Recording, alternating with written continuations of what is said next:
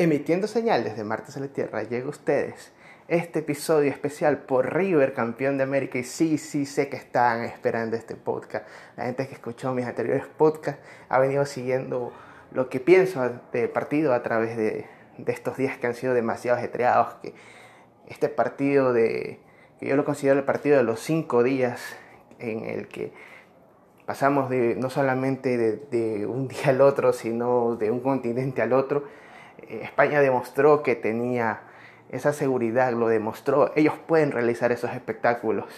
Y aunque la verdad la emoción no se sintió igual, y yo sé que si se hubiera jugado en el Monumental y hubiese pasado lo que pasó en el Bernabéu, el estadio se caía, literalmente hubiera habido invasiones, literalmente hubiera habido muchos acontecimientos que, que tal vez no estaba preparada la gente en Argentina para, para que se realice, ¿no?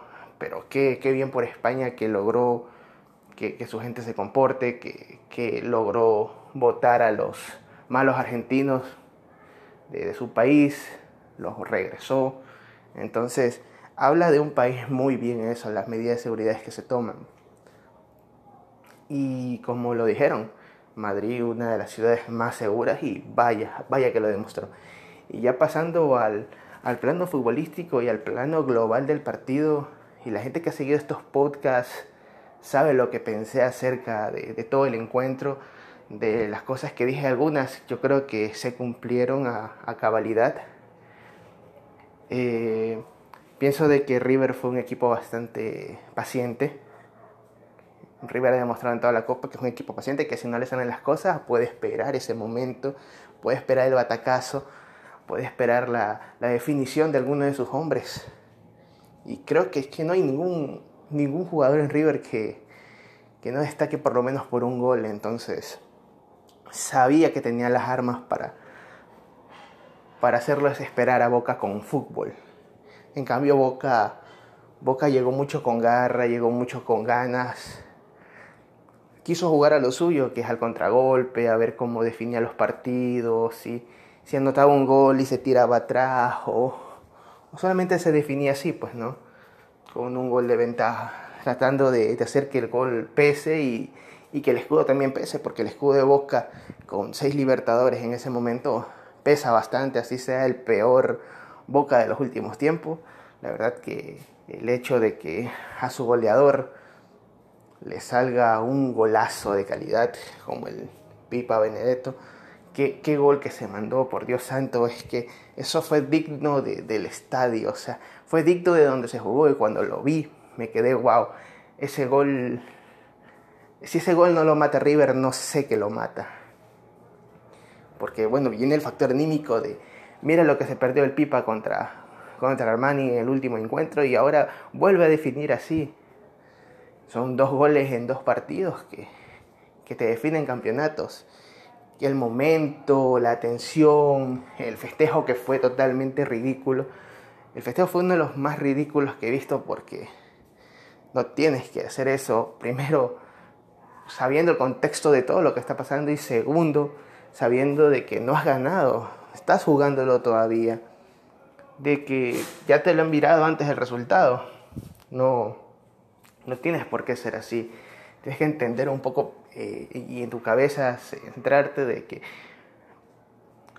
este Boca no es el anterior que si hay un castigo que le tocó al Club Atlético Boca Juniors es que esta final no se jugó en la época de Riquelme, que no se jugó en la época del Chelo, que no se jugó en la época de Palermo, del Pato Balancieri, y, se demostró que, que este Boca es muy inferior y no está tan preparado para estos encuentros de alta gama.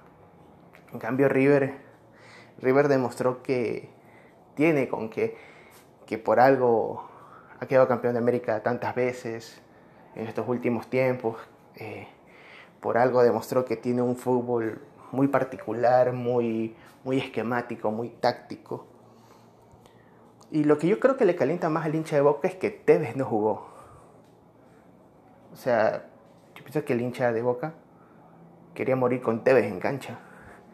Él fue el que se apersonó para todo el problema de los tirapiedras, y etcétera, etcétera, etcétera. Yo creo que él debió haber jugado de titular, que si Boca perdía, así sea 8-0, lo perdía con Tevez dentro de la cancha. Y yo sé que Tevez no hubiese su corazón, su corazón de boca no hubiese dejado que, que sea tan humillante como, como fue en este partido. Es cuando Guillermo se equivoca y, y, los, y los errores te pesan. En un partido así te pesan. Que sí, que ganaste dos copas. Yo creo que igual tampoco es que nadie lo ha hecho. Pero te pesan más las derrotas que las victorias. Y las dos derrotas con tu rival de barrio en una final te entierran cualquier posibilidad de cualquier cosa. Creo que de renovar o, o de que la gente te, te, banque, como se dice ya, ¿no? Eh, murió, murió el Tevez de la gallinita, ya no creo que exista esa, esa cargada. Creo que eso pasa a segundo plano ahora. Te ganaron algo más importante que, que, ese momento, entonces tendrás que aguantarte, hincha de boca. Yo creo de que cargaste mucho, a veces las cosas se viran, entonces son cosas del fútbol. Y como lo escuchó un periodista argentino, si River llegó de la B hasta acá a jugar una final con Boca y tal vez ganársela, no creen que va a ser la última vez que se tope. Que va a faltar muchísimo tiempo tal vez, o tal vez muy poco, para que se vuelvan a encontrar. ¿Quién sabe? más allá de todo fue la primera, entonces la primera duele y duele muchísimo. Y ustedes saben lo que digo. y bueno, por ahí eh, un héroe, un héroe que tiene River, no solamente es Gallardo, porque Gallardo es extra cancha, pero dentro de la cancha Prato lo que hizo en ambos partidos por lo menos fue emblemático yo creo que no solamente los goles, sino el momento de los goles. Es como, es como que le dijo a Boca, no, papá, tú aquí no me quedas campeón, porque vamos a hacer hasta lo imposible. Y River lo entendió y River se conectó con Prato y entendió de lo que estaba jugando, porque yo creo que antes del gol de, Prato en, ambos partidos, River no entendía muy bien lo que estaba jugando. Y llega el gol y River se despierta y River se conecta y River entiende y se la cree y dice vamos a atacar. Yo creo que no solamente es el gol, sino el festejo, qué, qué, qué soberano que es este Prato. Cruzar sus brazos y, hacer una postura tan, tan desafiante, ¿no? Ni siquiera de festejo, sino como de, ya sabía, ya sabía que esto iba a pasar eh, Gallardo se la jugó por mí y ahora yo me la voy a jugar por él. Entonces, qué, qué huevos de Prato, en serio, qué huevos, qué, qué sensacional jugador. Que, que si aquí no juegue en 50 años, que no juegue, pero lo que tenía que jugar ya lo jugó. Y agradezcan eternamente eso los hinchas de, de River, que va a ser un catalogado un héroe, un héroe de, la banda roja. Un héroe millonario, y vaya que fue millonario y vaya que lo va a seguir siendo porque esto no se, esto no se borra, esta mancha no se borra. Eh, bueno, yo hablé también de cosas que iban a pasar en el juego y dije que una de las cosas, escuchando los anteriores podcasts, dije que la roja iba a marcar un antes y un después en el partido y, y vaya que lo marcó. Vaya que lo marcó. Una roja que no sé si está bien sacada, yo creo que por, mí no, no está bien sacada lo que tampoco fue para tanto, pero Guillermo no sabe manejar un esquema con 10 jugadores, le cuesta la vida. Si con 11 le cuesta con 10, aún menos, no sabe qué hacer, no sabe cómo jugar. ¿sí? Y, y, algo que dije que también iba a desequilibrar el partido es un error de uno de los dos arqueros. Y en el primer partido fue Armani y en esta segunda fue Andrada. Desobedeció totalmente a Guillermo, dijo, ah, tus, tus instrucciones me las paso por el forro, yo quiero ir a cabecear quiero ser el héroe. Y en este fútbol no se juega quién es el héroe, porque eso es muy arriesgado. Yo creo que si Boca moría, moría de pie con el 2 a 1, con nueve jugadores y, y yendo al ataque y terminando en cancha de River como, como un grande lo hace, como un gigante lo hace, como ese equipo que siempre, a pesar del mal momento futbolístico y el otro que ahorita la hegemonía de River es gigante y que se demostró en ese, hasta ese momento en el 2 a 1 que, que, era totalmente superior a ti y aún así sea te lo está ganando 2 a 1 que es un resultado apretado que son 120 que la gente habla de que sí que Boca perdió eh, mal y perdió horrible, sí, tal vez por el último gol, pero si no fuera por eso, yo creo que si no hubiera sido así, los alargues no se hubiesen dado. Entonces,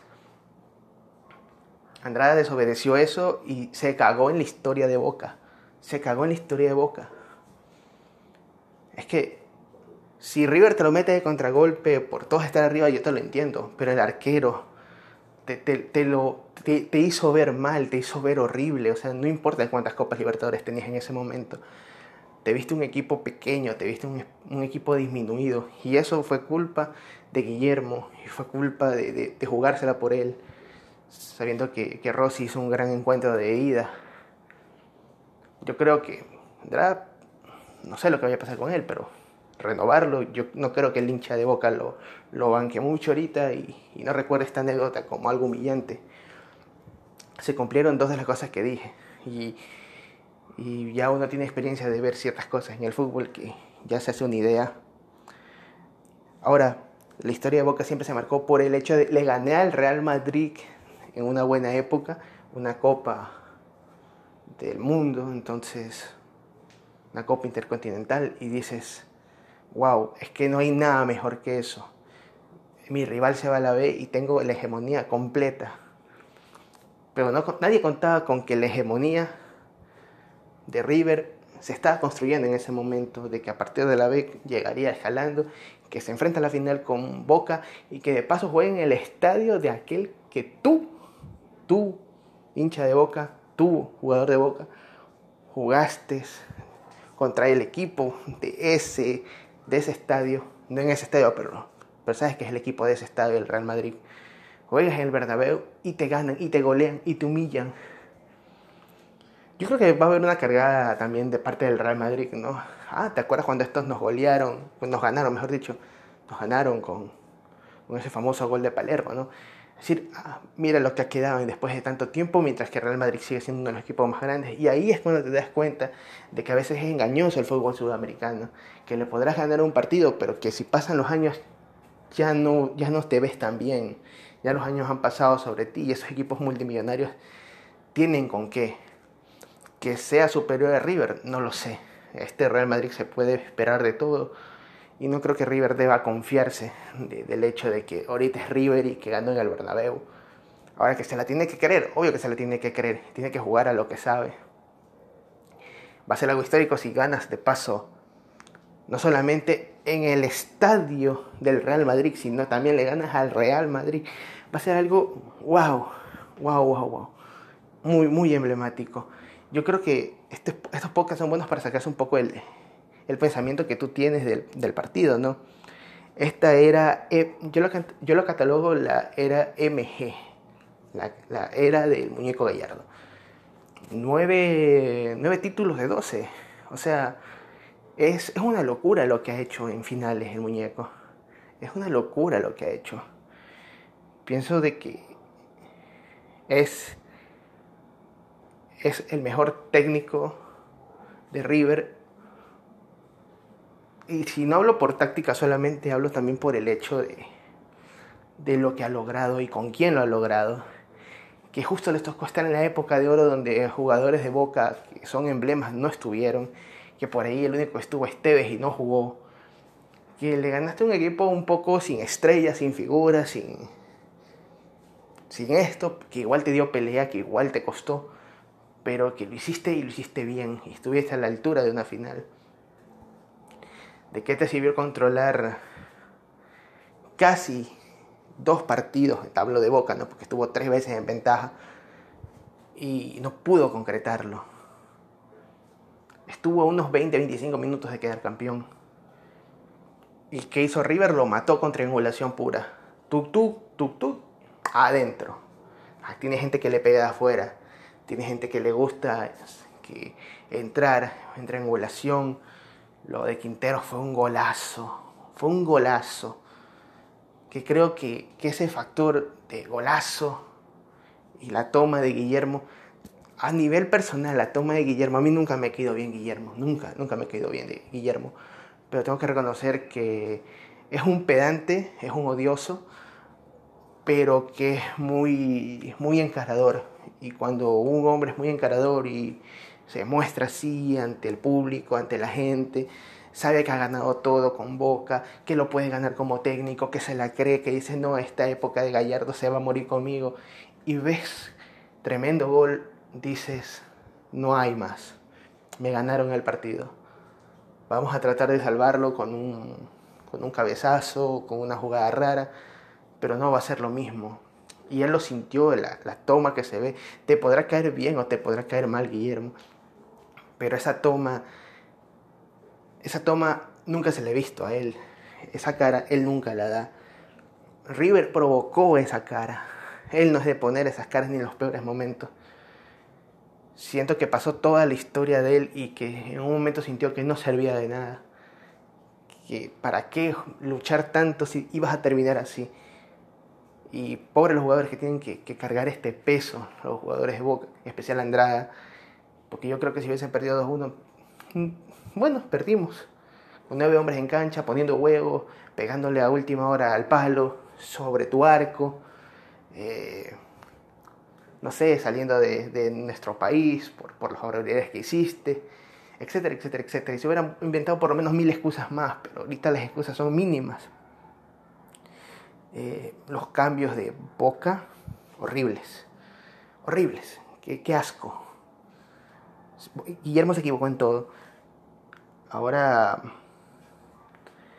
es inaudito que, que, en tu historia se opaque tanto por un golazo del Piti. Vaya que corre la cancha. Y este es otro factor de lo cual no hablé tanto en, el podcast anterior, pero en esta quiero destacar. El factor físico de River es muy superior al de Boca a Boca. Ya pasaron los 100 primeros minutos y Boca se notaba que no tenía gasolina ya, que sus jugadores no rendían, que ya algunos ya estaban para el otro lado.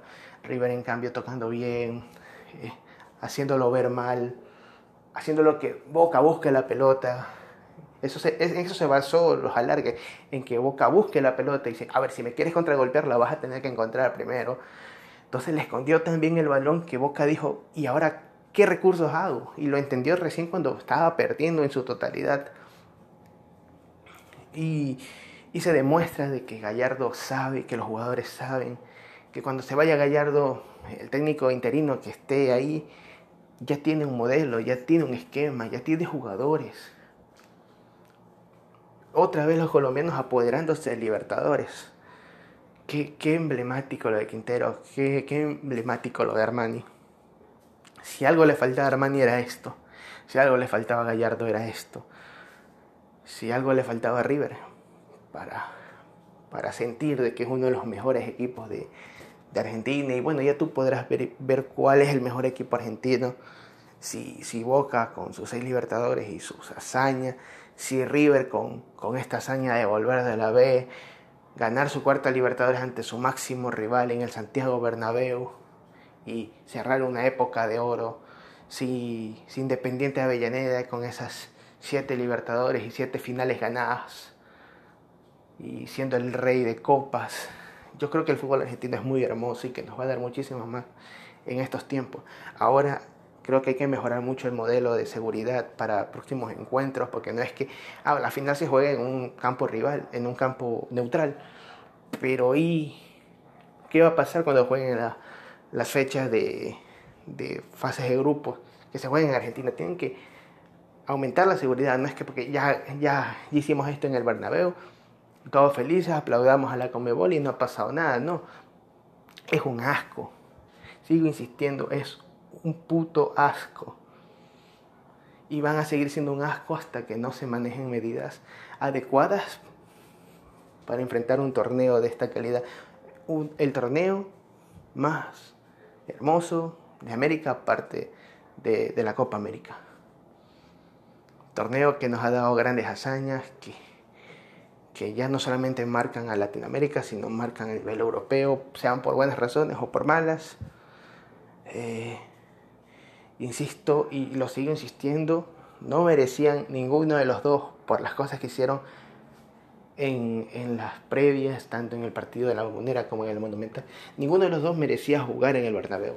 Sin embargo, se jugó, uno de los dos ganó, uno de los dos se vio superior, uno de los dos opacó la historia del otro, ya no va a haber muchas cargadas por la B, va a haberlas, sí, porque el hincha de Boca dice, bueno, a mí no me importa que me hayas ganado la Libertadores porque yo por lo menos jugué la final, pero no jugué la final por el descender, no jugué la promoción.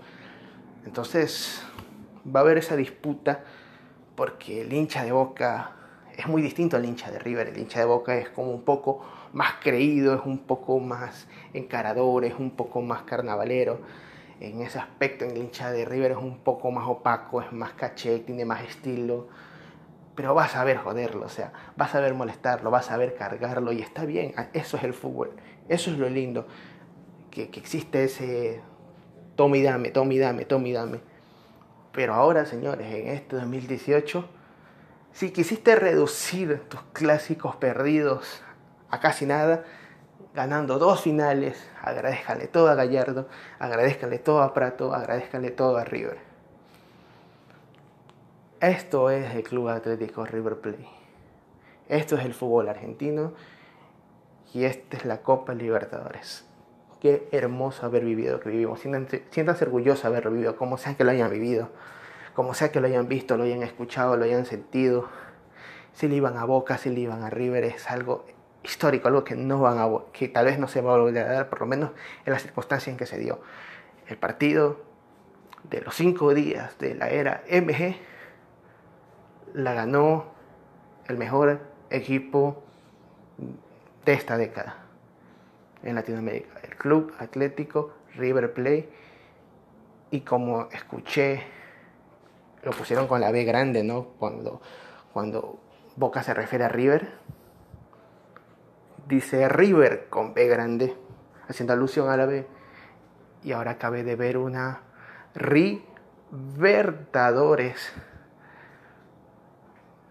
Rivertadores. Y como dijo,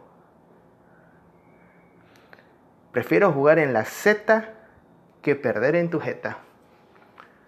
Prefiero jugar en la Z que perder en tu Z. Y mucho ojo, hinchas de boca, con lo que dice eh, Román, Riquelme. Que quiere volver a sentir esa emoción de la gente, el partido de, retiro de él. Que tal vez se proclame, tal vez como técnico. Quién sabe, tal vez vuelva a boca y tal vez ese sea el emblema y su icono futuro para tratar de, de volver a sentir esa emoción del, de volver a molestar a los hinchas River con el fantasma de la B. En fin, esta Libertadores es millonaria, emocionense todos y será hasta una próxima vez. Mis anteriores podcasts aquí los encuentras como Área 51, les ha hablado Ángel Salazar. Muchísimo gusto y espero que estén pasándola muy muy bien. Sigan buscándome y sigan escuchando todos los podcasts que he dejado con anterioridad. Muchísimas gracias y hasta una próxima ocasión.